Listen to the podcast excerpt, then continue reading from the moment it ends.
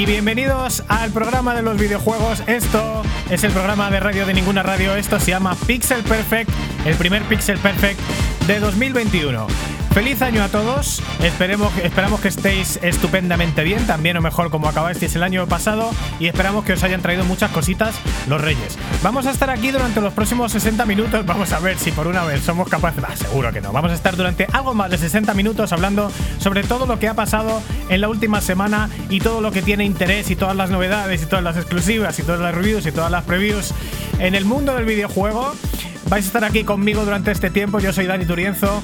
Estoy en Madrid, España, y tengo desde República Checa, desde la preciosa ciudad de Praga, al señor Nacho Hernández. Buenas tardes, Nacho. Ay, sí. Nacho, buenas tardes.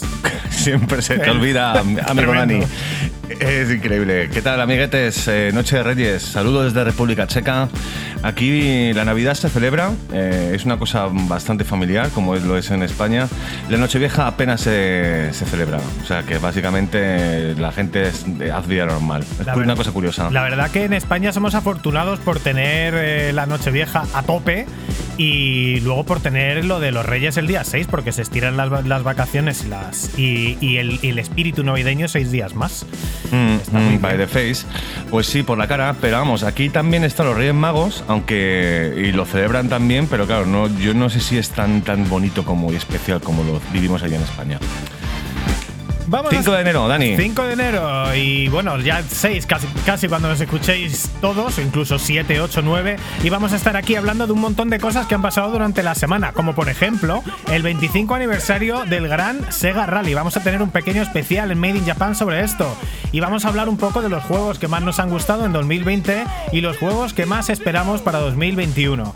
Vamos a tener música, como siempre, ya sabéis, este es un programa grabado en directo y, con, y muy centrado también en música de videojuegos y estaremos escuchando como homenaje al juego más vendido del año, que es FIFA 21, algunas de sus canciones. Vamos a tener también una importante sección de noticias con las eh, ventas en Japón que dice la, la revista Famitsu. Eh, vamos a ver cómo, cómo están analizando allí el mercado. Vamos a tener eh, una encuesta interesante que han hecho Microsoft del, del mando de Xbox. Vamos a ver nuevos lanzamientos de Mega Drive en 2021. Habéis oído bien de Mega Drive. Vamos a tener noticias sobre GTA 6 y consolitas de mentira en el IKEA. Algo de Elder Scrolls 6, algo de declaraciones de Phil Spencer, algo de los juegos gratis de PlayStation Plus y una review eh, más o menos retro review, porque la verdad que nos hemos incorporado al tema de la prensa videojuguil hace poco y no tenemos por qué hablar de cosas nuevas, vamos a hablar de las cosas que nos hemos perdido en el tiempo que hemos estado ausentes. Vamos a hablar, Nacho, de Death Stranding. Death Stranding, el título, pues eso, más famoso último de Hideo Kojima, del maestro Kojima, y que, como bien has dicho, ha salido, pues nada, en 2019, lleva ya un tiempo, pero bueno, en Pixel Perfect hablamos de los juegos que nos gustan, que hemos jugado, que nos apetece jugar. No tiene por qué ser todo novedades, y hoy no va a ser una review porque realmente no me lo he acabado, pero vamos, es un comentario porque me apetece comentarlo, y ya está. Con nuestros oyentes aquí en Pixel Perfect. Todo Así que cargadito el programa, ¿eh? Sí, señor. Todo esto y mucho más vamos a estar eh, vamos a estar hablando en Pixel Perfect, el programa de radio de ninguna radio, el programa de los videojuegos que no se escucha nada más que en podcast, en iBox, en iTunes, en Spotify, en Pocket Cast, en Podimo, en cualquier otra plataforma, en vuestra favorita. Estamos en todas. Como siempre, ya no nos queda más tiempo que perder y empezamos con Pixel Perfect. Gentlemen, start your engines.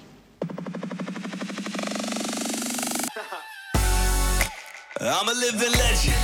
You ain't heard yet, you not get the message. From the moment that I'm stepping in, I get a couple weapons, yeah, I turn to a beast when I'm rapping. Estamos en Pixel Perfect y ya sabéis que nuestro Twitter es arroba el Pixel Podcast. Y tampoco nos podemos olvidar de que tenemos una página de Facebook que es eh, igual, Pixel Perfect Videojuegos en Facebook. Nos podéis buscar ahí, chavales.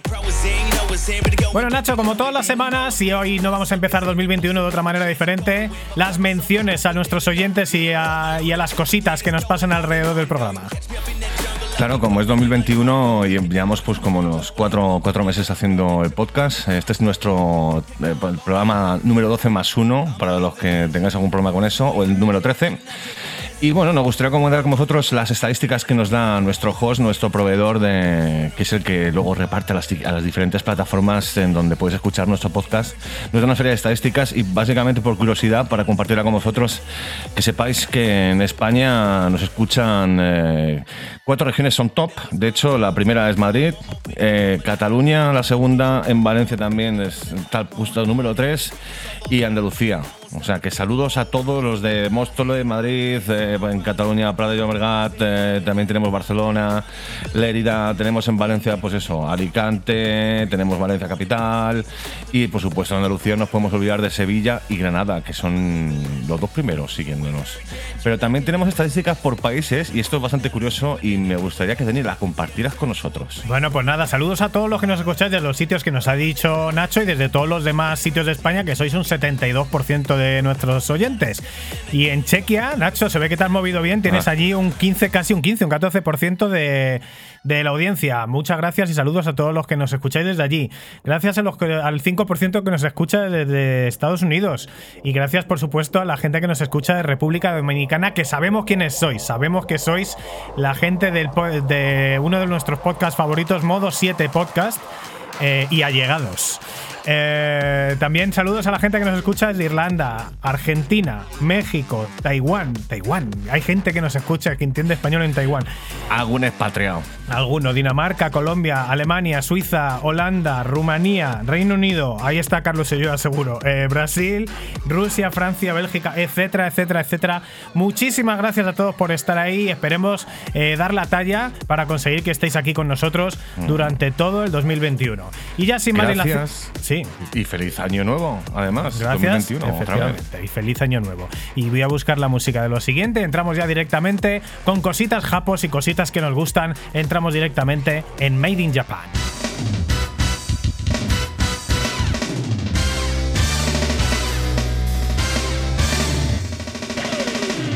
Made in Jap- Jap- Jap- Japan.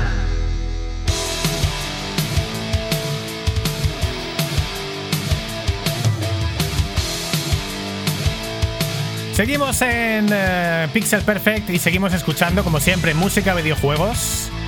Música que a lo mejor os suena.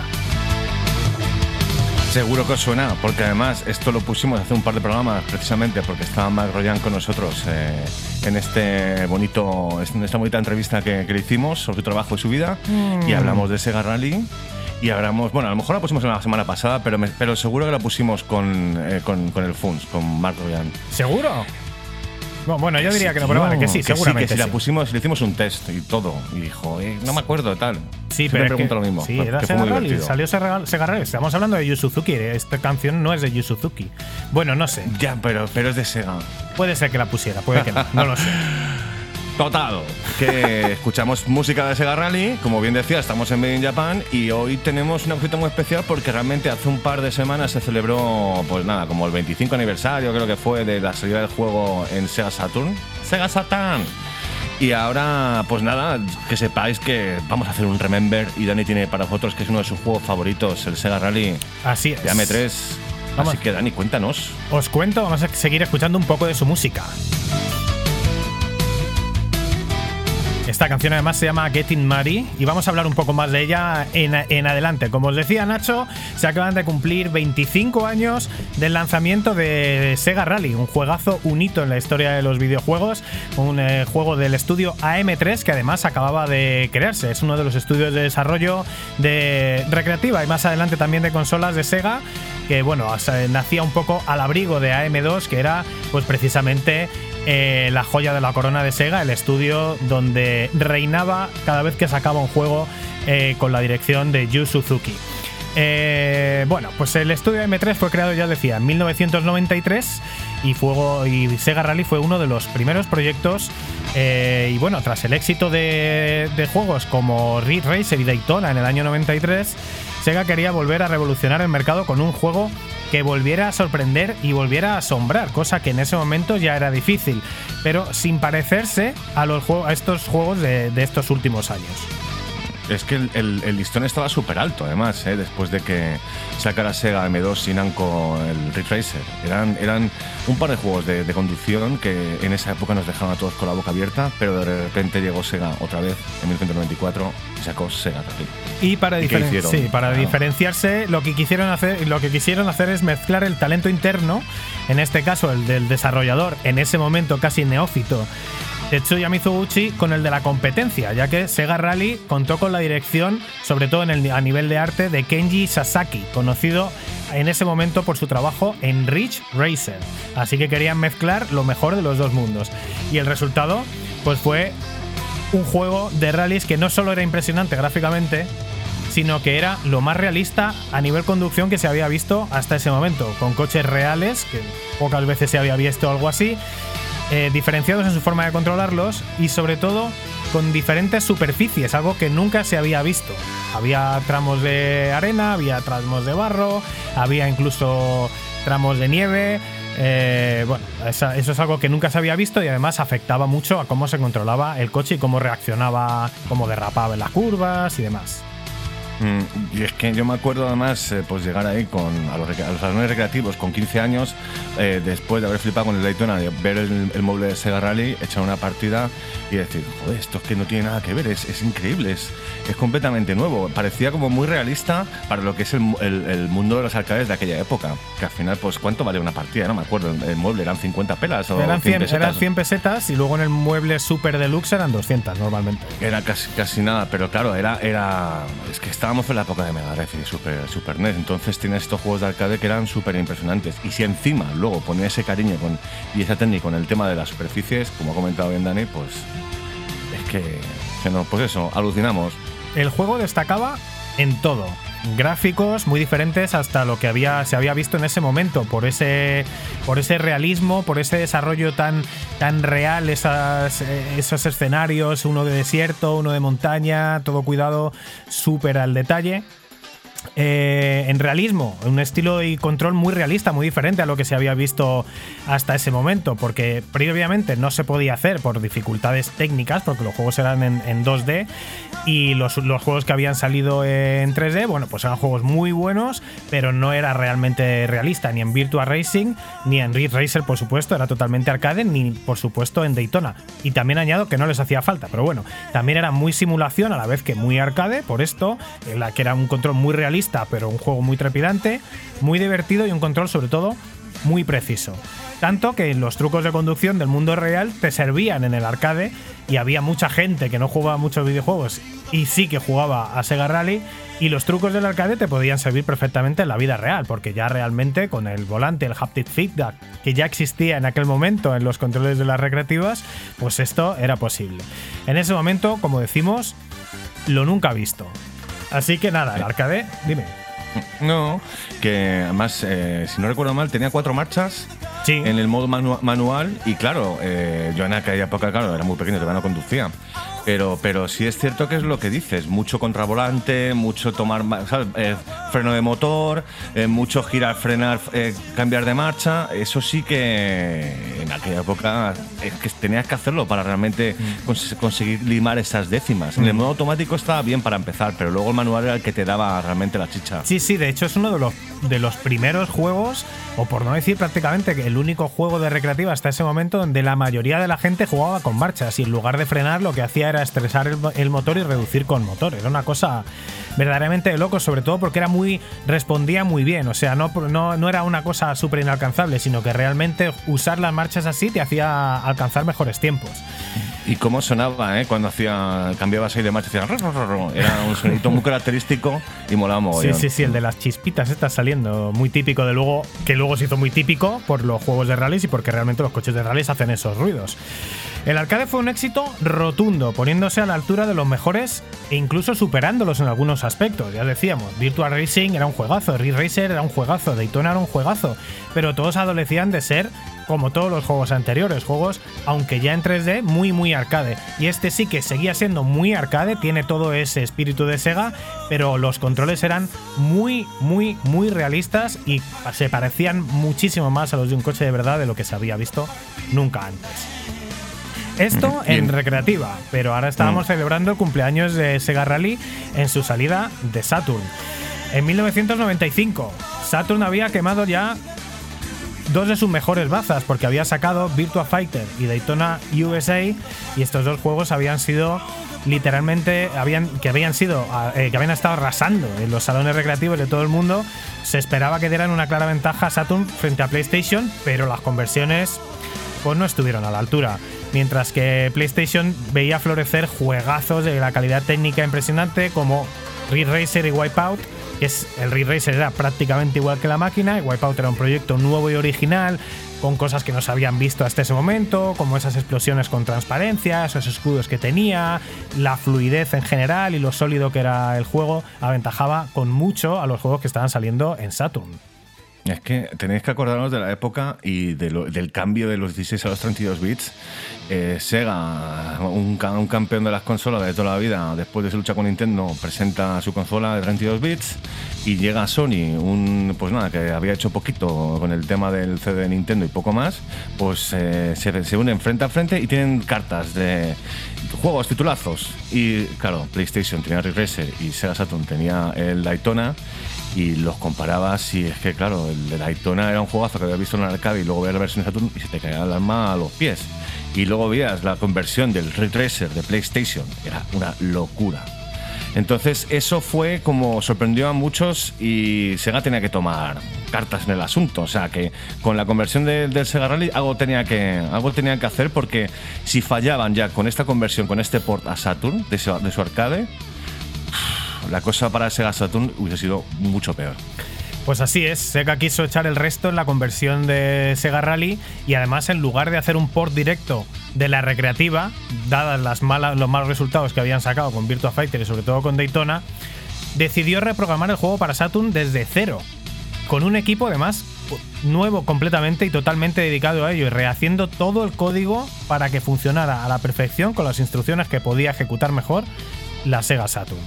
El resultado fue tan bueno que no solo está a la altura de la recreativa, sino que en algunos aspectos la superaba, incluso con la inclusión de pues, cosas nuevas como un tercer coche, Lancia Stratos, y con las músicas reinterpretadas por completo en estudio y con calidad CD que sonaban así.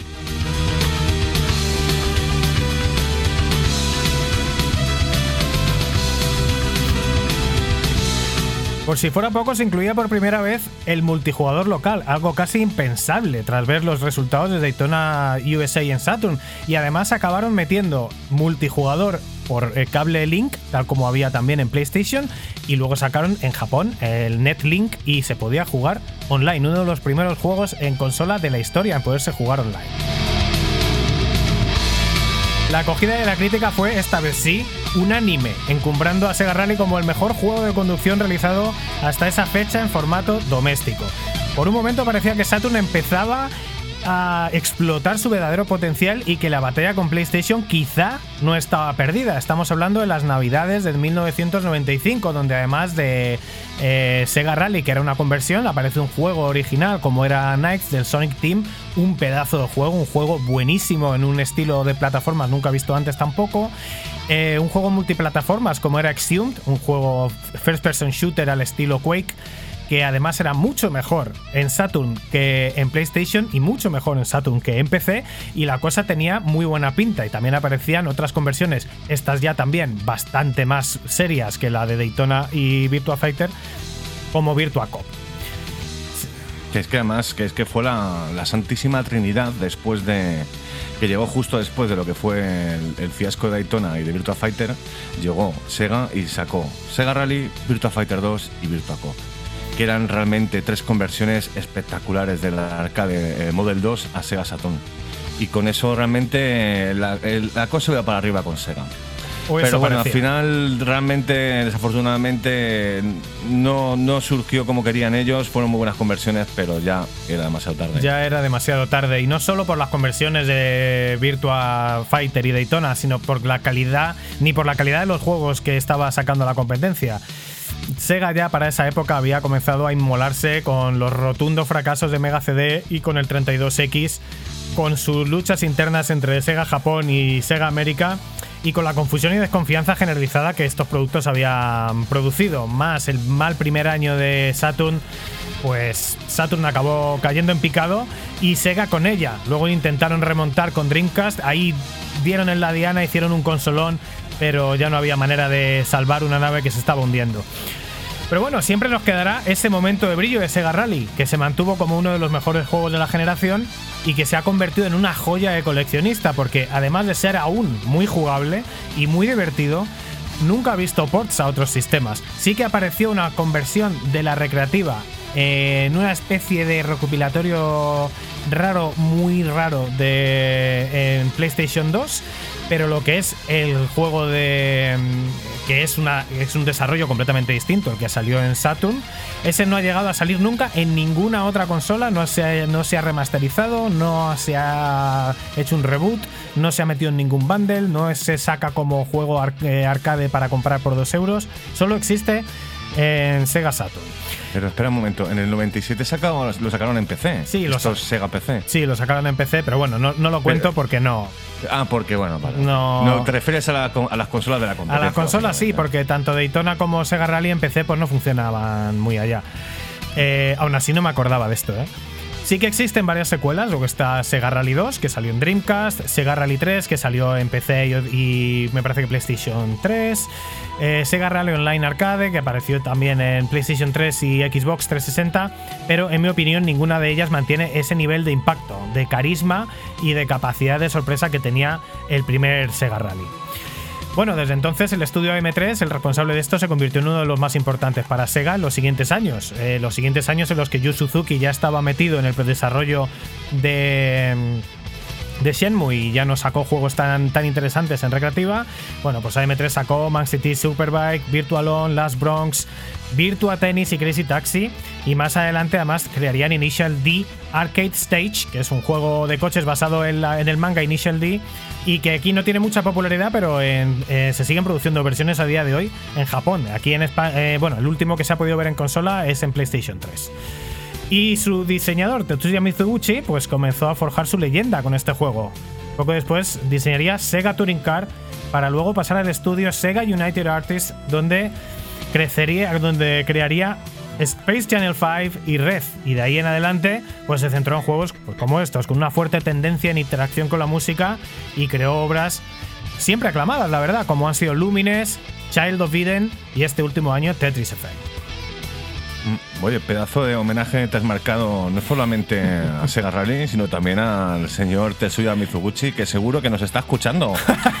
seguro, seguro. Desde Taiwán, además. Y ya, bueno, continuamos en Made in Japan y no hemos terminado. De hecho, tenemos, como hemos comentado antes en el sumario, tenemos. Nos gustaría compartir con vosotros, eh, somos muy jugones cuando podemos y cuando tenemos tiempo, pero le damos. Y este año queremos compartir con vosotros los, para nosotros los tres juegos pues, que más nos han gustado, que más eh, nos hemos divertido, más importantes o lo que sea de lo que hemos jugado. No tienen por qué ser nada más de este, de este 2019 ni, ni de 2020, puede ser de cualquier año. Así que Dani, yo, tú por ejemplo, tienes, dime tres jueguecillos. Pues la verdad que en el 2020 es uno de los años que menos he jugado a juegos de 2020, porque he creado mi salón de retro, y bueno, pero no voy a hablar de, de todos los juegos de Mega Drive, de Super Nintendo y de Dreamcast que juego. Eh, lo que más he jugado este año y que más me ha gustado, yo creo que el primero, Streets of Rage 4, es el que más he jugado. Por fin me hice el Spider-Man de PlayStation 4, juegazo increíble. Y aunque es de 2018, y luego me jugué un juego de 2014 que es el Alien Isolation y que pff, se ha convertido en uno de mis juegos favoritos del lustro. ¿Y para- lo vas a rejugar en un futuro, digamos, dentro de dos tres años? ¿Lo jugaréis otra vez? No o- lo sé, no lo sé, porque tiene unas, tiene unas dinámicas que son aleatorias del Alien, pero aunque es muy difícil saber cómo timarle, al final del juego yo ya era demasiado experto en timarle. Entonces yo creo que una segunda rejugada ya sería un poco paseo. Entonces, no sé, no sé. Mira, pero hablo de tres años porque ya se te habrá olvidado, ¿sabes? Lo tendrás un poco más eh, ves. lejano y demás. si es que hay tantísimo que jugar que no, no estoy yo para rejugar ahora mismo. Yo soy muy fan de eso. A mí, me- de hecho, me gusta, me gusta rejugar juegos pasados pasado los meses y los años. Bueno, en este caso, eh, para mí he, jugado este año tres juegos eh, que han sido, bueno, he jugado más de tres juegos, pero he decidido compartir con otros tres juegos que son Dragon Ball Kakarot, que me ha sorprendido, eh, creo que lo jugué en marzo con el tema del coronavirus y era como volver a mi niñez jugando, viendo el manga, o sea, viendo el- la serie de, Dragon Ball. Pero claro, sin el rollo secundario este, sino que era la chicha. Estabas viendo, estabas jugando al juego, pero viendo la serie y luego los combates eran espectaculares. Y el control muy sencillo, muy, muy fácil de entender el tipo de combate, cómo, cómo, cómo combatir a los enemigos y, y es un juego maravilloso. Yo la Además, verdad que un, juego, mejor- es un juego que no he jugado de momento, pero le tengo unas ganas tremendas porque gráficamente es una locura, vamos. Es una locura y luego que es que es el, es que es el Es que es la serie, tío, es la serie. Es la serie. Además, muy bueno. El doblaje, o sea, al, al americano es el, está en japonés y en americano, muy bueno los dos, da muy buen rollo. Luego también he jugado a Yakuza, he jugado a Yakuza 0, Yakuza 1 y Yakuza 2, que ah, no me lo he terminado aún, así que me tendré que poner. Me han gustado, me han gustado mucho. Eh, me quedaría de los tres de momento, me quedaría con el 1. Bueno, me queda, ya, haré un especial de Yakuza en un futuro, porque me quedaría de muchas cosas de cada uno. Yo creo que sí, Así porque que- hablamos poco de juegos de Sega, entonces Yakuza yo creo que Ah, también. En un que- futuro no hablo la semana que viene, pero ah, no, en un futuro. Y ah, cuando me acabe el 2, claro, hasta que me lo acabe, tela, tengo mucho que jugar. Y por último, me gustaría hablar de Dark Souls Remastered, que es un juego que ya lleva bastante tiempo, pero mira, oye, lo he jugado esta vez por primera vez en, mi vida y me ha molado mogollón, todavía no me lo he acabado. Eh, tengo mucho que jugar, pero ya me queda poquito. Me queda, creo que matar uno de estos dioses que hay por ahí raros y, simplemente matar al final y ya está. Me ha molado mogollón estos juegos. ¿Y qué esperamos para 2021, Nacho? ¿Qué es, lo, ¿Qué es lo que más picorcito te da? Porque realmente han salido ahora dos consolas de nueva generación, nuevas tarjetas para los PCs, está todo muy arriba, pero lo que nos realmente nos interesa, ¿para qué queremos todas estas consolas y estos PCs? ¿Qué queremos jugar? Bueno, pues cosas de efectivamente una generación que estamos esperando este año. Especialmente espero que salga este año. En primer lugar, bueno, no, no en este no tengo orden, pero vamos, Vampire Bloodlines 2, eh, ya os comenté hace unos programas que este es un juego que me gustará muchísimo hablar de él porque el 1 me encantó y estoy esperando el 2, vamos, como agua de mayo. El nuevo Mass Effect, no cabe duda, eh, me da igual si es el remasterizado este del que están hablando que van a sacar eh, con los tres primeros episodios o el, un- o el nuevo que este que han sacado un nuevo tráiler del que hablamos hace creo que un par de programas. Y por último también Dragon Age 4. Me tengo unas ganas brutales a este juego. No, no puedo esperar a tenerlo. Me encantó. He jugado al 1 con sus DLCs, al 2 con sus DLCs, al Inquisition con sus DLCs y estoy esperando a Dragon Age 4. Me encanta la historia, me encanta el modo de combate, la acción. Todo. Me encanta. Es una, es una saga que me Tú y encanta. los juegos de rol, ¿eh? Tú y los juegos de rol. Sí, me mola, tío. Cuando, cuando era más jovencillo, cuando, pues eso, cuando, antes de tener, pues yo que sé, 22 años, que jugaba más a los arcades, los juegos de rol me aburrían, excepto alguno de Mega Drive y demás. Shining for 2, bueno, a ver, de rol JRPG, digamos, eso sí jugaba. Pero más rol de este, de americano y demás, pues no, no jugaba tanto como, como, como lo hago ahora, la verdad es que sí. Bueno, pues ¿Y yo para Dani, para ti? 2021, eh, como no he jugado juegos de 2020, mi juego más esperado de 2021 es el Cyberpunk 2077, que para mí yo creo que saldrá aproximadamente por junio o una cosa así. Cuando yo vea que esté terminado, ya veo que ese es el juego eh, más deseado. Hasta entonces no quiero ni saber nada de él. Lo he tocado por encima para ver qué tal y ya está. También Resident Evil, Resident Evil Village, por supuesto. Estos digamos que son los multiplataforma y luego sí que tengo ganas de ver eh, juegos exclusivos de consolas como el Ratchet and Clank Rift Apart. Porque bueno, eh, me ha gustado muchísimo los Spider-Man y creo que Insomniac ahora mismo es una, una desarrolladora puntera y hay que ver si lo es realmente con otro juego o solamente se les ha dado bien ese. Y bueno, y algo de Xbox, pues Halo Infinite, por ejemplo. Vamos a ver si son capaces de remontar el vuelo después de haber decepcionado con eso primero que enseñaron. O vamos a ver si de Medium o algún, en fin, cualquier juego exclusivo que, que ponga a la Xbox un poco y que la exprima y que demuestre que es un como lo que el papel dice, ¿no? Mm, Este es el año, este tiene que ser el año para estas consolas. Realmente imagino que decían que en 2022 se vería realmente el potencial de estas consolas, pero este año, aunque a lo mejor no le saquen todo el potencial, tenemos pedazo de títulos esperando para ambas plataformas. Sí, por lo menos que sea el año que, que se justifique haberlas comprado, porque de momento mm, realmente, por mucha furia que haya, mucha locura que haya por comprarlas, pues tampoco hay nada que digas, me la compro por esto. Hay, algunas cositas, los juegos antiguos mejoran, sí, pero la inversión realmente, pues muy, muy justificada no está. Es que dicen que el disco duro te cambia la vida, ¿eh? Eso sí, eso sí, eso pasa, eso pasa también en los PCs, eso pasa también en los PCs. Uy, Bueno. Lo he notado, lo he notado. Me he comprado, ya te digo, el SSD hace poco y he cambiado, he cambiado. Es otro mundo. Hasta aquí Made in Japan y seguimos en Pixel Perfect. Síguenos en Twitter, arroba el Pixel Podcast.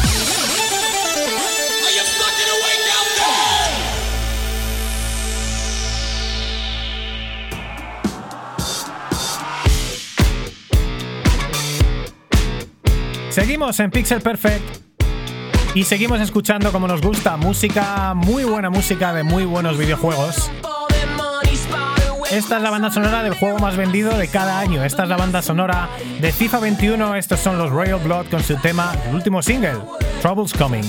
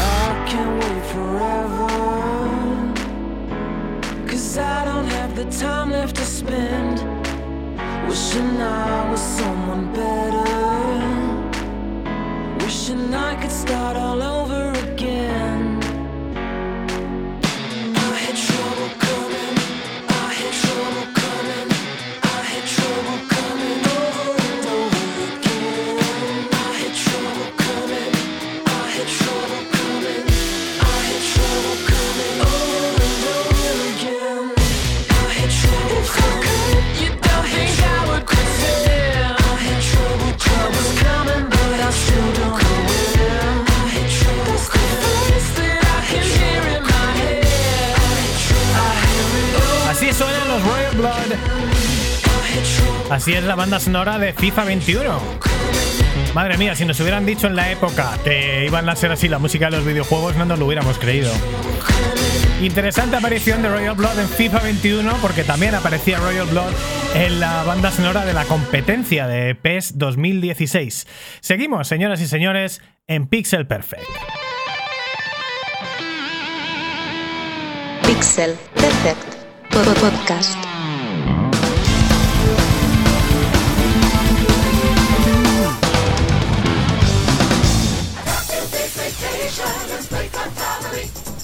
Keep on rolling, the bigger and better. Time is running out. I got the brakes on my side. Here we go, Keep on your toes and keep it real. Don't you ever give up. Take me, I am looking good for my time.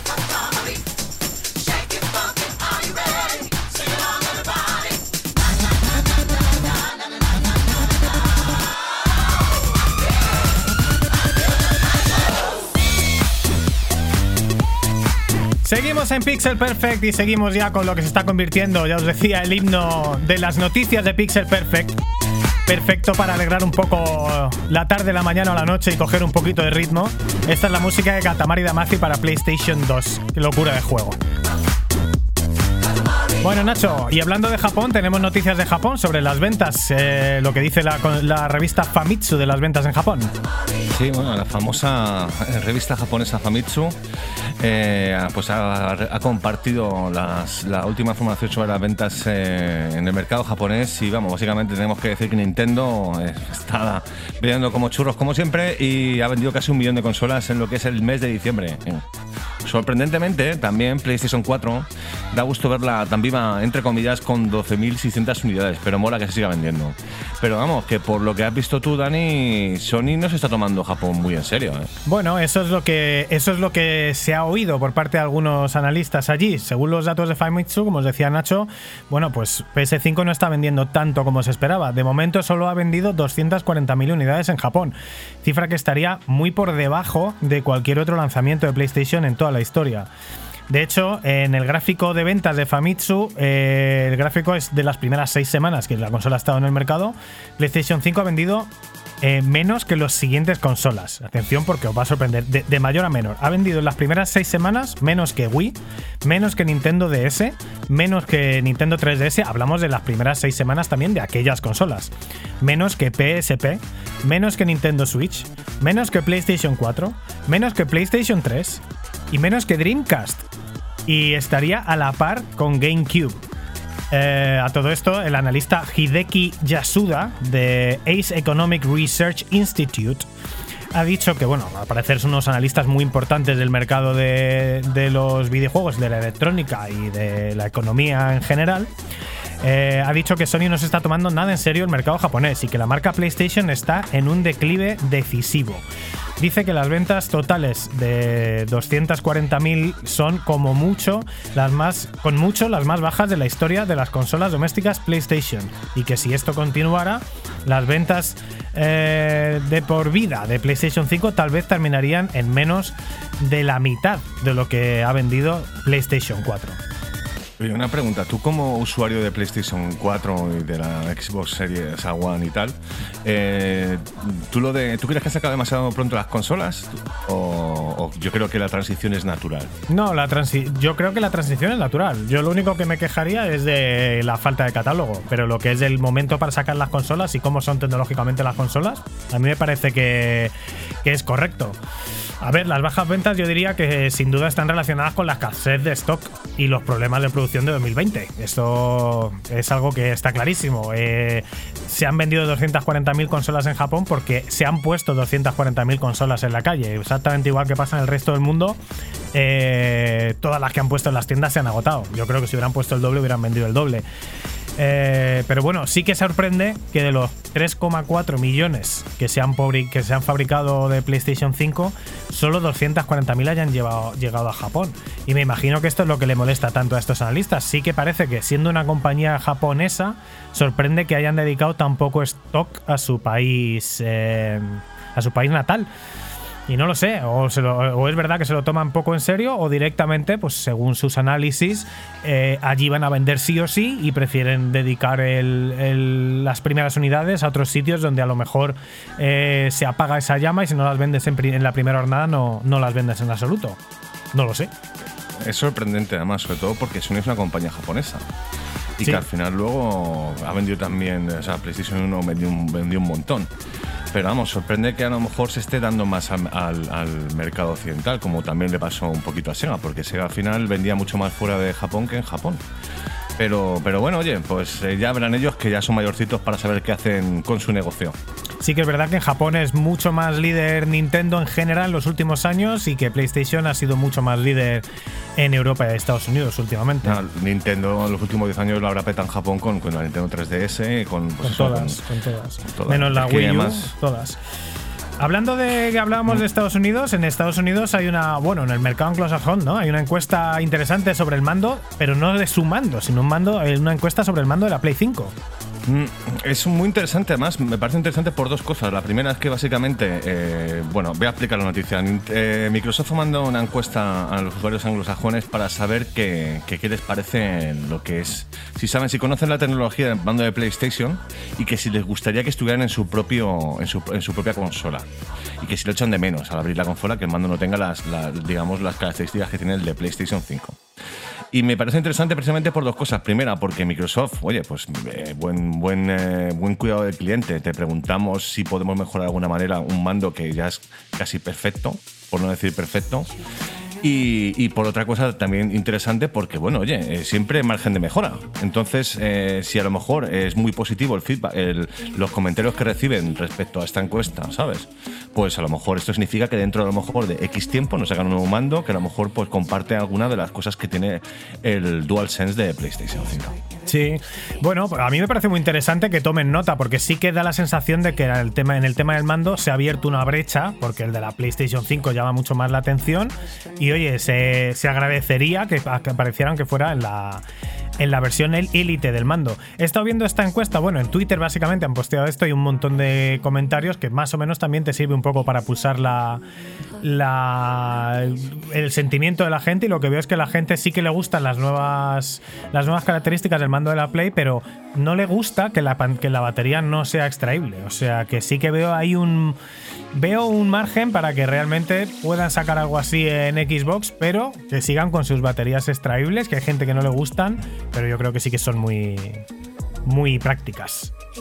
Es que claro, luego es eso, el, el nuevo mando de PlayStation 5 no tiene batería extraíble, pero claro, eh, tampoco dura mucho por lo visto. Un mando de Xbox sí, es un poco extraño utilizar pilas.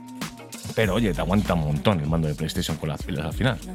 Pero en fin, continuamos en la sección de noticias y tenemos algo sorprendente. Nuevo lanzamiento para Mega Drive. Sí, señor. Pero bueno, os voy a contar que seguimos escuchando en este caso la música del juego que homenajeamos hoy. Ya sabéis que yo no soy ni muy amigo ni de Electronic Arts ni muy amigo de FIFA, pero esta es la banda sonora de FIFA y sí que hay una cosa que reconocerle a FIFA que todos los años saca un recopilatorio musical espléndido que además marca tendencia en lo que se va a oír en todos los sitios ese año. En este caso, esta canción es la de Don't Turn Around the Big Pig.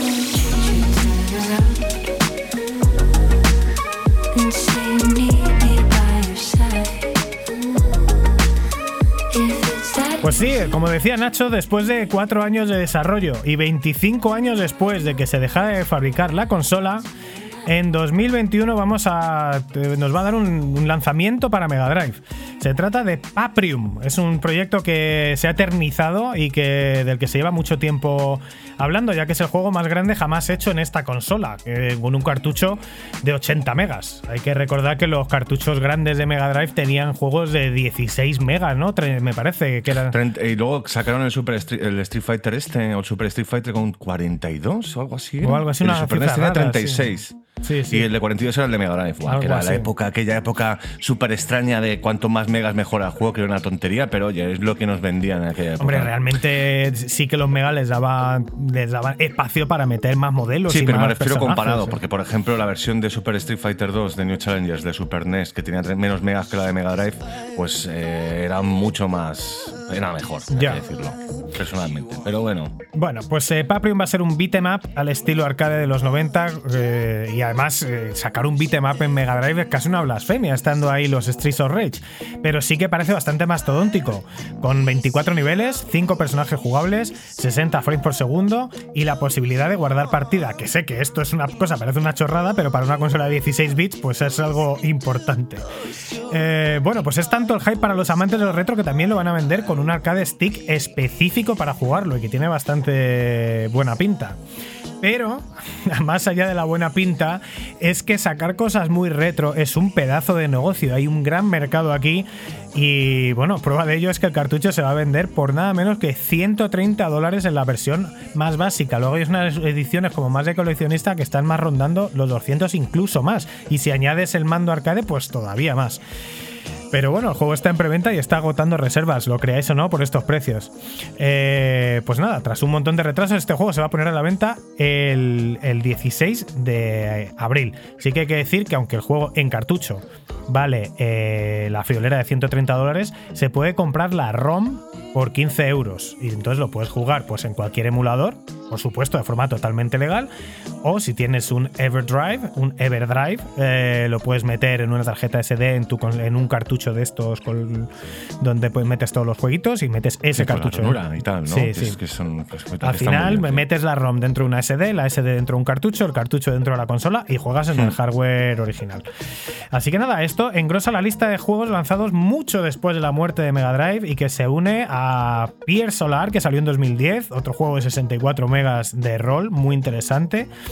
Coffee Crisis y Tanglewood 2016, que no son muy interesantes. Y Xeno Crisis, que salió en 2018, casi casi ya bordeando 2019, y que es un pedazo de juego. Yo lo jugado en Mega Drive y es increíble que ese juego pueda funcionar en una Mega Drive. Lo podéis también encontrar en Steam y me parece que en Nintendo Switch. Es maravilloso es la escena de desarrolladores, vamos, de, de toda la vida, porque vamos, en, lo- en el 2000 había gente programando todavía juegos para Spectrum y, y- y ahora en el 2020 hay gente programando juegos para Spectrum, para MSX, para Amstrad, pero también para Master System, para Mega Drive, Super NES y esos antiguos aparatos que teníamos que eran nuestras consolas favoritas en la época y sigue habiendo gente, porque, les- sí, porque es que es, es increíble. Se o han sea, publicado y- también juegos para, para Dreamcast últimamente. Ya hablaremos de ello, ya hablaremos más de ello. Y mientras tanto, pues seguimos escuchando música del FIFA 21. Que han elegido un montón de temas pues bastante relajados, ¿no? Para los menús. Muy chulo, ¿no? Muy, como muy buen rollito, muy de, de fiesta de la una para comer ahí con la piscinita en verano. Muy rico, sí.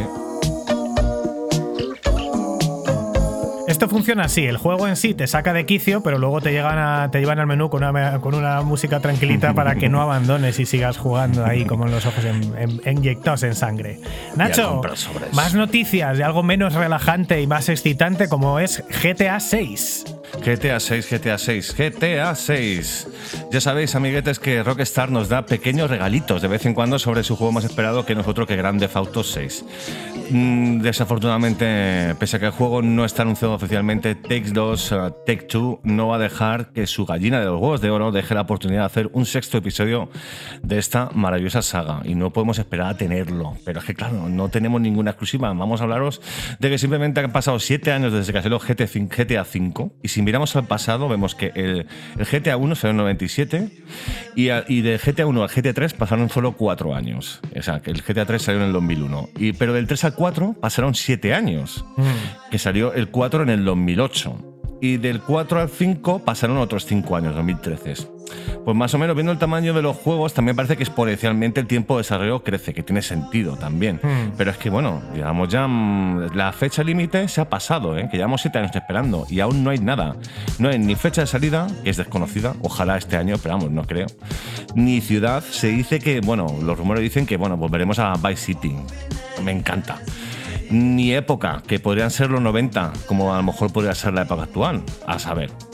Pero bueno, al menos Rockstar nos hace la espera más amena gracias al nuevo DLC gratuito que recientemente han sacado para el GTA V Online.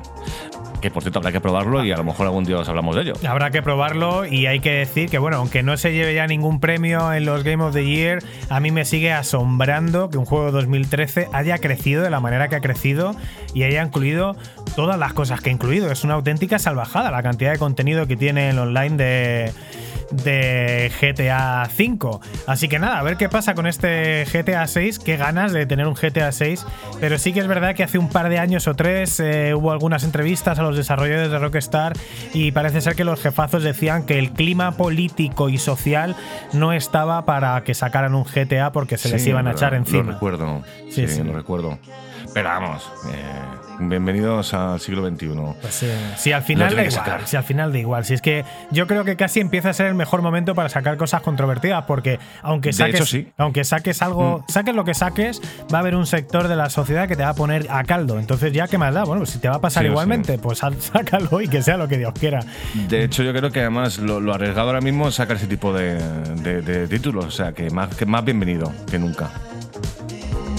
Continuamos en noticias. Dani, ¿qué estamos escuchando ahora mismo? Estamos escuchando Low Island, Don't Let the Lighting. Esto sigue siendo la banda sonora, ya os decía, de uno de los juegos feliz o tristemente más vendido de todos los años, FIFA 21.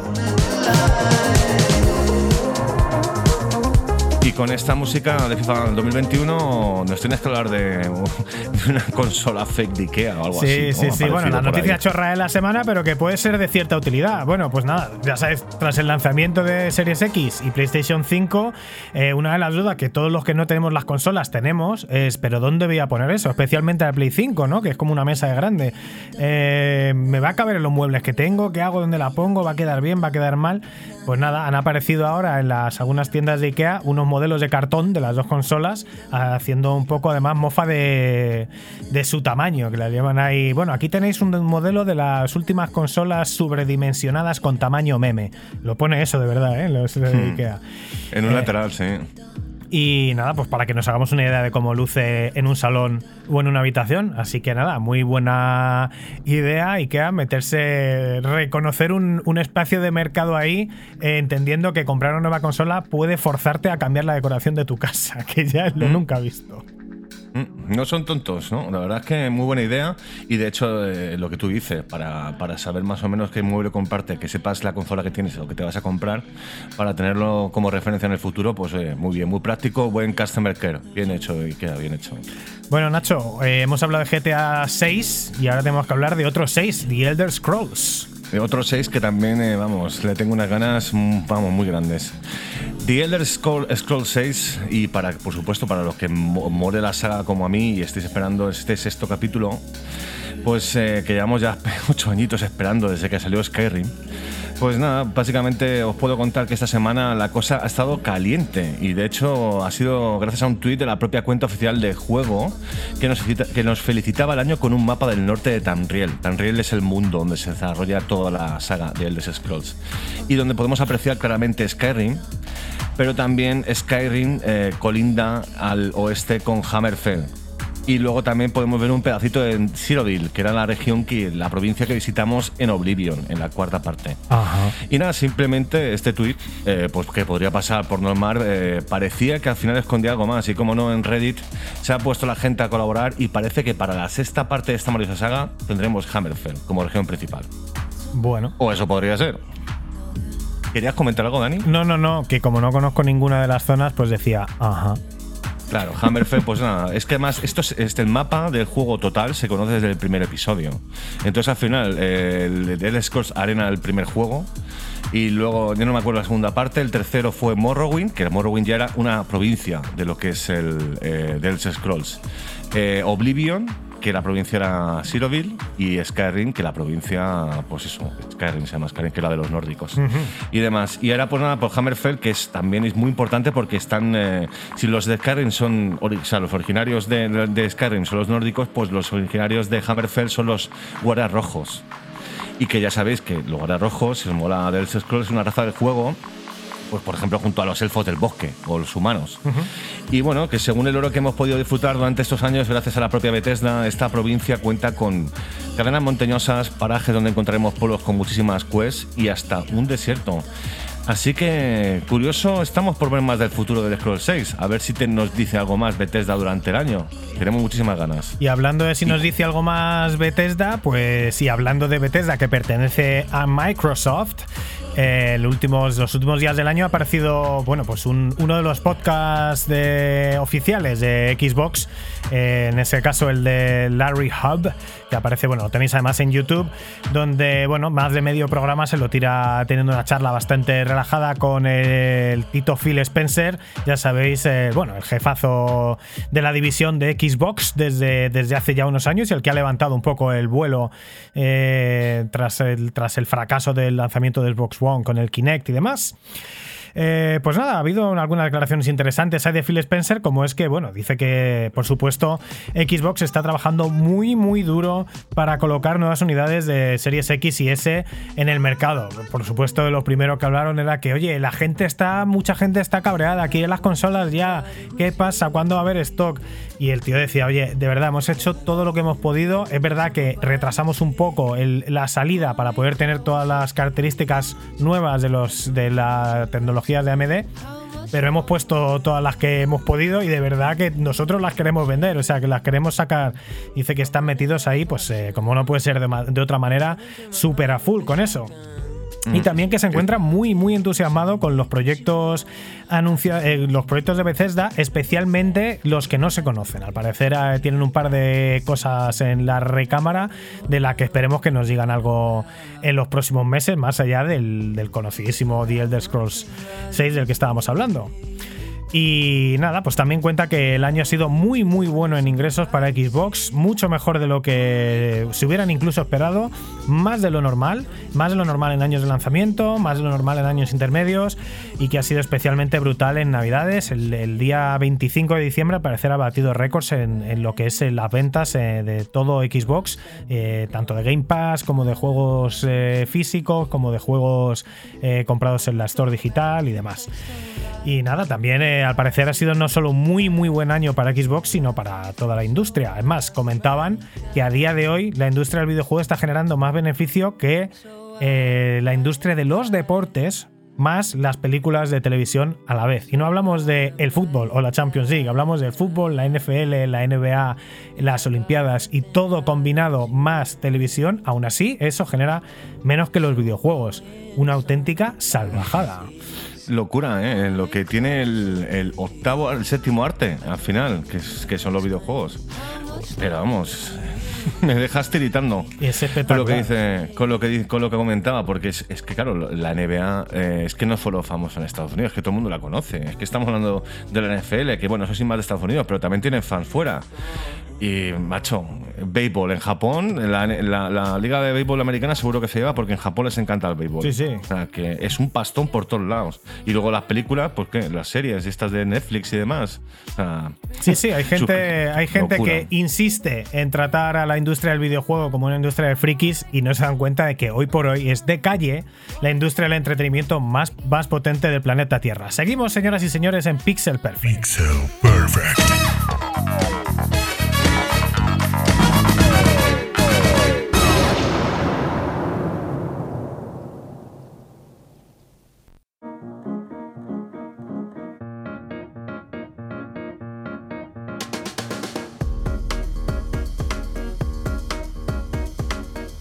Seguimos en Pixel Perfect y vamos a estar hablando durante los próximos minutos, Nacho, de uno de los juegos no nuevos que teníamos por pendientes hablar de ellos en el programa. Es que, claro, llevamos, estamos hablando de Death Stranding, ¿eh? la obra de Hideo Kojima. Y claro, como muchos de vosotros, eh, pues yo llevaba muchos meses escuchando hablar de este título y para bien y para mal, de hecho, curiosamente. Y bueno, este año me ha dado por probarlo, pues por, por a ver qué tal, al final. Y mira, pues después del... Es que, claro, es que después del locurón de que Kojima se fuera de Konami en 2015, el mundo videojuegil puso sus ojos sobre el nuevo estudio de este famoso japonés de 56 de 57 años, que creó el estudio que se llama Kojima Productions. Y atención, oiga, hablamos de Gran Hideo, venerado por muchos. Saludos, por cierto, al comillista 3D.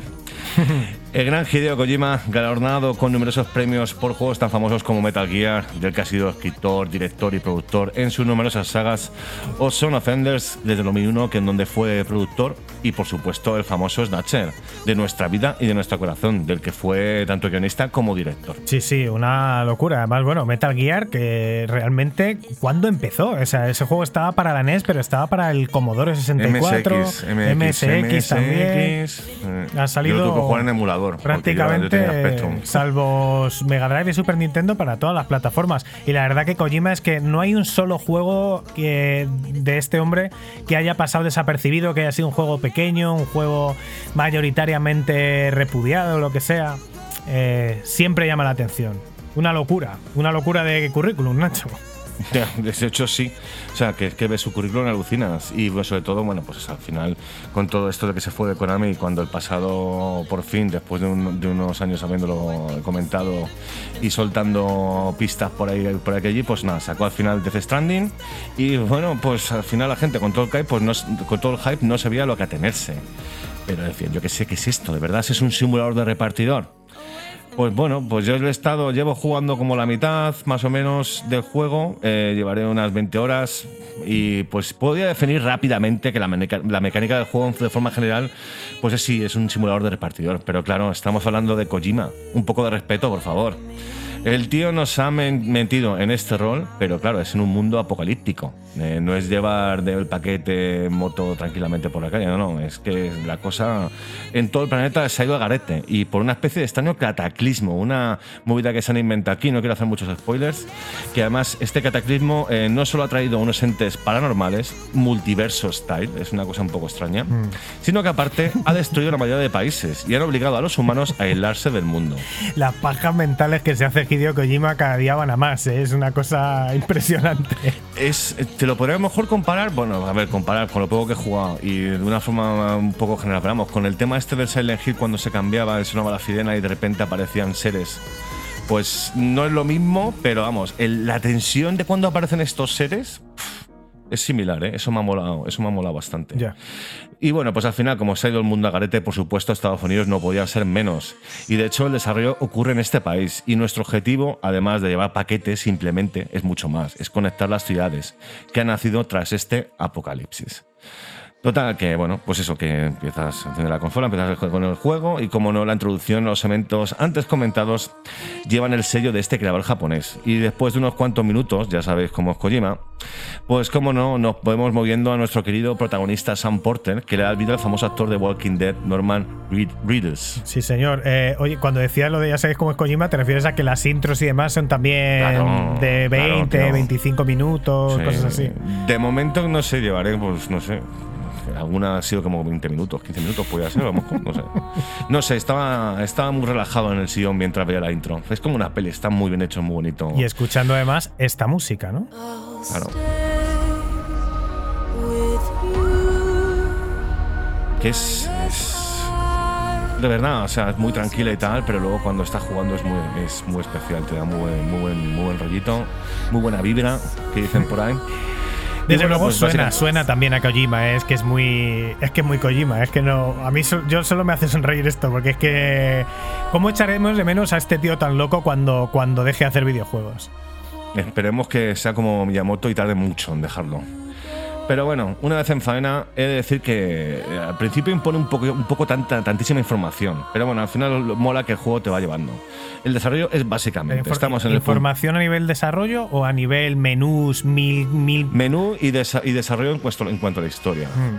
Pero bueno, eso al final te va llevando porque al final hay algunas cosas que puedes pasar y, y puedes leerlas más tarde porque también tenemos lo que es una especie de correo electrónico que ahí te da mucha información sobre lo que es el lore de la historia de lo que es el, el juego de The Stranding. Y bueno, pues es lo que decía, el desarrollo básicamente estamos en el punto A y hay que ir al B llevando una carga. Y de camino, pues nada, del punto A al B podemos explorar, buscar entregas perdidas, eh, organizarnos cómo vamos a cometer el terreno como podamos. También tenemos eh, que organizarnos lo que es un poco el peso en la, en la mochila, pero eso ya lo, lo comentaré más adelante. Este tipo de, de ir a un sitio, coger un paquete, llevar a otro sitio y en el camino encontrar cosas y llevarlas a otros sitios es una constante. Lo que. Y pero sí, bueno- sí, por eso lo han llamado muchísima gente un walking simulator, ¿no? Sí, sí, sí, pero claro, es que el- es, muy básico definirlo así, aunque es básico ayuda a definirlo. En fin, que de hecho, mientras más en el Walking Simulator este eh, que comentas, es decir, manejamos, manejamos a Sam durante este camino y veremos además que está la física está muy currada. De hecho, para pues, si llevamos mucha carga o la llevamos mal colocada, pues entonces se nos va a ir para un lado o para otro. Y para equilibrar a, Sam, a nuestro protagonista, mientras va avanzando por Estados Unidos de América destruidos, pues nada, tenemos que utilizar los gatillos para equilibrar la carga muchas veces. Pero también tenemos una opción preciosa dentro del menú que es que te organiza la carga automáticamente por tamaño y por peso y te la pone, porque claro, te la puedes poner a la espalda, pero también la puedes llevar en la mano, también la puedes poner como pegada al cuerpo, eh, porque eh, claro, Sam lleva un traje especial para llevar los paquetes, entonces son como muy, como acoplables en sus miembros, tanto las piernas, dos paquetes eh, por cada pierna y dos paquetes por cada brazo. Al final, Entonces, podemos organizarlo. Es importante llevar las pizzas grandes eh, abajo y las pequeñas arriba. Es- es- efectivamente. Y eso además ayuda luego a que tengas el equilibrio pues, perfecto para por si te vas por medio de la montaña, pues, pues que no se te vaya el peso porque tiene más peso de un lado que de otro. De hecho, yendo por la montaña, es que los parajes son espectaculares. Ahí, quería yo ir, porque bueno, ya sabemos que el, el engine elegido por Hideo Kojima es el engine décima, que es creado por, ya sabéis, Guerrilla Games, eh, y es el mismo engine que utiliza el Horizon, el Horizon eh, Zero Dawn en PlayStation 4 y PC con unos resultados impresionantes, es todo súper bonito, y quería saber si es, como no he jugado al Death Standing, si, si realmente mantiene, mantiene ese tono. Se confirma. Eh, a ver, es muy, muy realista, mola muchísimo, es muy bonito de ver. Eh, yo realmente, o sea, ves pues desde montañas a ríos, a valles, eh, cañones montañosos, pero también, eh, luego también eh, hay construcciones humanas. Entonces, pues como tienes como bases afines y luego también enemigas. De hecho, el entorno es peligroso. De hecho, debido a este cataclismo que ha ocurrido con, en Death Stranding, la lluvia reduce la vitalidad de los materiales. Eso lo tenemos que tener muy en cuenta a la hora de llevarlos un paquete a otro, porque el paquete tiene que llegar en perfectas condiciones. Si tenemos la lluvia que nos está destrozando el paquete, pues ya deja de servir, con lo cual no nos van a dar puntos, con lo cual a lo mejor, pues es un paquete, estamos hablando de medicinas, o a lo mejor, pues no sé, eh, decían espermas y ovarios, eh, cosas importantes para que la humanidad progrese en este eh, futuro apocalíptico. Y bueno, para sobrepasar estos peligros, afortunadamente contamos con un maravilloso radar, escáner y mapa que nos permite saber por dónde ir o por dónde atacar la subida de una montaña, por ejemplo. De hecho, durante el camino ya haremos materiales que podemos usar para crear objetos. Eh, que de hecho esto va a ser importante porque podemos necesitaremos botas, las botas se desgastan, necesitaremos sprays para que los, lo- los paquetes, eh, ¿sabes? cuando llueve, pues los podamos reparar. Eh, necesitamos crear pues incluso armas, eh, exo- exoesqueletos que nos ayuden a transportar la carga más fácilmente. O sea que con estos materiales tiene un poquito ese rollo también de rollo de estrategia, ¿no? De que puedes crear un puesto, que puedes crear un puente que te ayude a pasar un, un desfiladero, o, ¿sabes? O una torre vigía que te permita ver lo que hay alrededor más fácilmente. Pero por supuesto también eh, podemos encontrar eh, otras entregas de otros portadores que se han perdido y que podemos recoger y la podemos devolver luego más, más adelante en el puerto más cercano. Pero ojo, cuidado que el peso al llevar es limitado y la estabilidad, claro, o sea, es, es mucho mayor cuando al final tienes un peso más de un lado y otro. Es que es muy de coña, Dani, te ríes, pero sí, sí, me río porque es que claro, no parece un videojuego, parece cu- cualquier cosa menos un videojuego, pero es que siendo de Kojima, yo sé que hay mucha gente que lo odia mucho por esto y que no le parece una cosa aceptable, ni, ni viable, ni lo entiende, pero a mí me crea muchísima curiosidad, desde luego. Nada, pues mira, por ejemplo, eh, este es un juego original que, bueno, se basa en conceptos eh, muy básicos pues, de los juegos de rol. De ir a un lado, eh, hacer una quest eh, que te dice que lleves este paquetito a, a otro sitio y te da una, una experiencia. Esto es de juego multijugador masivo y quest así millones. Esto es similar, pero claro, tienes una historia buenísima, tienes unos gráficos espectaculares, tienes una ambientación espectacular y luego un juego profundo, ¿sabes? Lo que es en el contenido. Que luego la mecánica sea similar. Yo entiendo que a la gente la aburra, pero hay que jugarlo. Y si no te gusta, yo lo entiendo. Y si te mola, pues bienvenido a mi club, básicamente. Y bueno, pues nada, como decíamos, el terreno no solamente será un desafío, sino pues, hay también enemigos de todo tipo. De hecho, este cataclismo ha separado a la gente. Es, una, es, es que te mete la introducción, es como muy pasional, muy, muy sensiblera, muy, te pone en un futuro muy jodido para la humanidad. Y bueno, pues esta gente en Estados Unidos, pues que ya no son Estados Unidos, se asocia entre eh, lo que es la UCA, que son básicamente United Cities of America, o sea, ser lo que es un USA Remember, en vez de estados, son ciudad. Y en esta, lo que es el antiguo mapa de Estados Unidos, existe una facción, digamos, que son las mulas, que son básicamente se dedican a, a molestarte cada dos por tres y a, a intentar robarte tus paquetes. Te intentan dejar cao y te roban todo y luego pues ellos nada, lo, eh, lo utilizan para sus cosas. Luego, por último, también, bueno, casi por último, tenemos a los terroristas, que, por cierto, en el tema de la historia se oponen a la asociación de la cual formamos parte, porque son unos, unos petardos.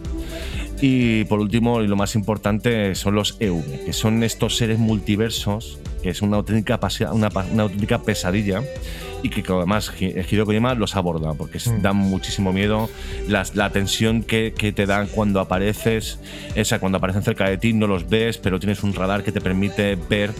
Pero claro, es que al final es que es aquí donde llega el famoso bebé. ¿No te sonaba a ti la versión especial del juego que Me- sacaron un bebé realista? Sí, súper- sí, sí, muy creepy, muy que daba muy mal Sí, rollo. sí, que da muy mal rollo. Pues claro, al final ya cuando puedas- empiezas a jugar al juego, eh, sigue dando muy mal rollo, pero al final, según va avanzando la historia, te vas encariñando el del, del bebé y entiendes un poco, porque claro, también el bebé también tiene su, su propio, su, su propia historia, que descubriremos más, más adelante, ¿vale? Al final. Pero Y los, bueno, el y bebé lo los al final- enfrentamientos son. Porque claro, como esto se ve, es un señor repartidor, eh, los enfrentamientos son a tiro limpio, hay acción ahí a saco, son peleas. Al principio es a puñetazos, eh, sobre todo con, los, con las mulas, o sea, muy a puñetazos. De hecho, me ha parecido bastante fácil. Mm. De hecho, me he llegado a cargar a seis mulas, tranquilamente yo solo, y con 100 kilos a la espalda en paquetes.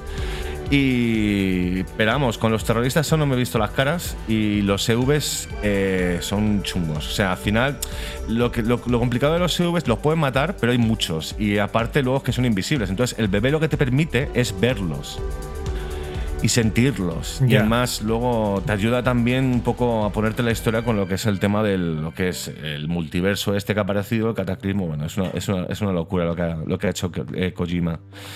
Y bueno, que al final, de hecho, el pobre bebé, tío, te encariñas porque le tienes que acunar a veces, ¿sabes? Porque se, se estresa. El pobre, claro, tío, estás ahí en medio Momento campo. pobre. Tamagotchi en Death Stranding. Sí, pero es que claro, cruzas un río y el, y el agua te cubre por encima del bebé, porque el bebé lo tienes en el pecho, como más o menos, pues lo que sé, del, del, del ombligo un poco para hacia arriba, ¿no? Entonces a lo mejor te metes en un sitio mucho, muy, con un lago, muy- entonces se ahoga, es como si, a ver, no se ahoga porque está dentro de una cápsula, pero no ve, entonces se, aho- se agobia el tío, y empieza a llorar, y entonces si empieza a llorar empieza a llamar la atención, tienes que calmarles, es, una, es muy curioso lo del tema del bebé. Y bueno, pues después de todo esto y una vez superados estos desafíos, si llegamos al punto B, pues recibiremos me gusta que se como punto de experiencia pues para subir el nivel y que también, por cierto, eh, podemos eh, usar para darles like a otros NPCs e incluso jugadores, porque este tiene un juego eh, semi-online, llamaría, en el cual pues eh, la historia la podemos jugar cooperativamente con otros jugadores que no veremos, pero que veremos mentados durante el juego como otros porteadores, que al final pues cada jugador juega con Sam y ya está, pero claro, podemos hacer estructuras conjuntas, ¿no? Y bueno, pues para finalizar, yo de verdad, como comentaba antes, entiendo que haya gente que este juego la aburra, a mí me entretiene sobre todo por la historia que es todo, es que es al final lo que, lo que te llama el juego, porque el desarrollo sí es repetitivo, pero también mola mucho lo del tema de, de acometer una misión, cómo planteártela, por dónde subir por una montaña, por aquí, por allí. Algunas misiones son un poco largas, he estado llegando a estar 40 minutos andando, pero, pero mola un poco el ver, claro, te cansas, tienes que tomar alimentos para, que, para continuar y resistir y demás. Entonces tiene, tiene mucho rollo. Y nada, pues, pues, pues como tú te has reído antes, yo también me río un poco. El Nacho Cabrón se ríe del concepto del desarrollo por el tema del misalgador de mensajero, pero el Nacho Profundo, de verdad que me está, me está encantando. Y te puedo, te puedo decir, vamos, puedo comentar que no haré todas las misiones, iré a las principales de cabeza para acabarlo, lo quiero acabar porque la historia y la ambientación me han enganchado. Es que eso de subir a la cima de una montaña, tras 30 minutos evitando enemigos y mirar y escuchar la música que hemos puesto antes y, y mirar alrededor es una sensación moralesa, mo- eh, maravillosa.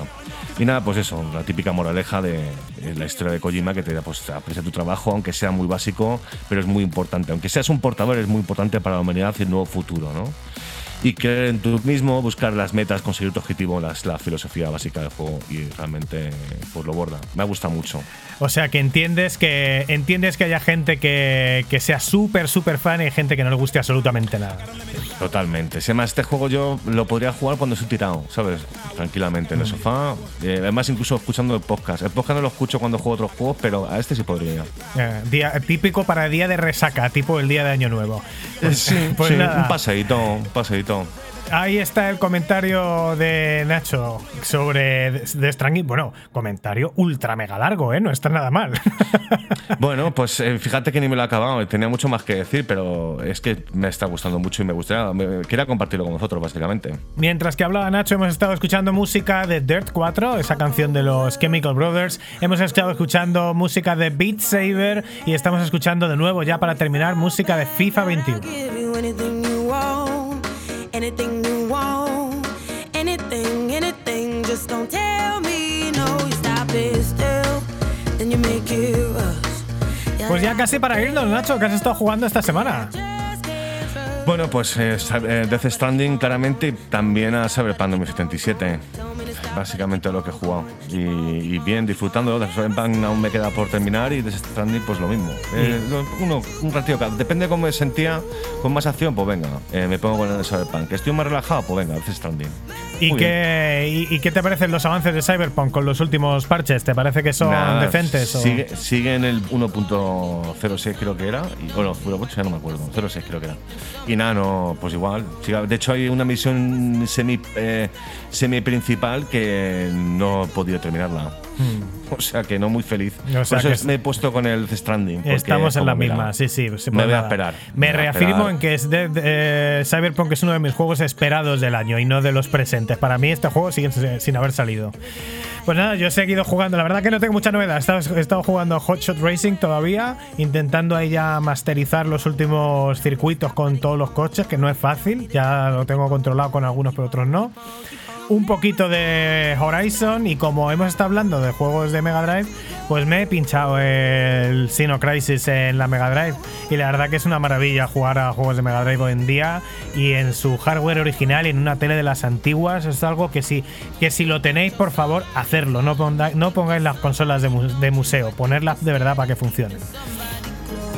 Y yo creo que ya sí, ¿no, Nacho? Porque llevamos, si no me equivoco, casi 90 minutos aquí. Así que, señoras y señores. Y Ay, no, señoras y señores, no. Señoras y señores, tengo que encontrar ah, esto. Ahora ¿A sí. quién tenemos que encontrar? ¿A Parapa? ¿De Rapper?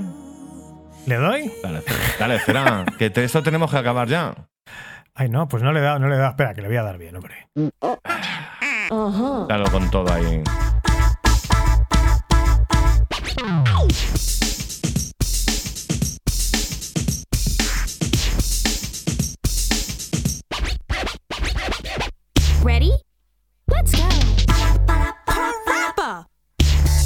Pues aquí seguimos en Pixel Perfect Podcast.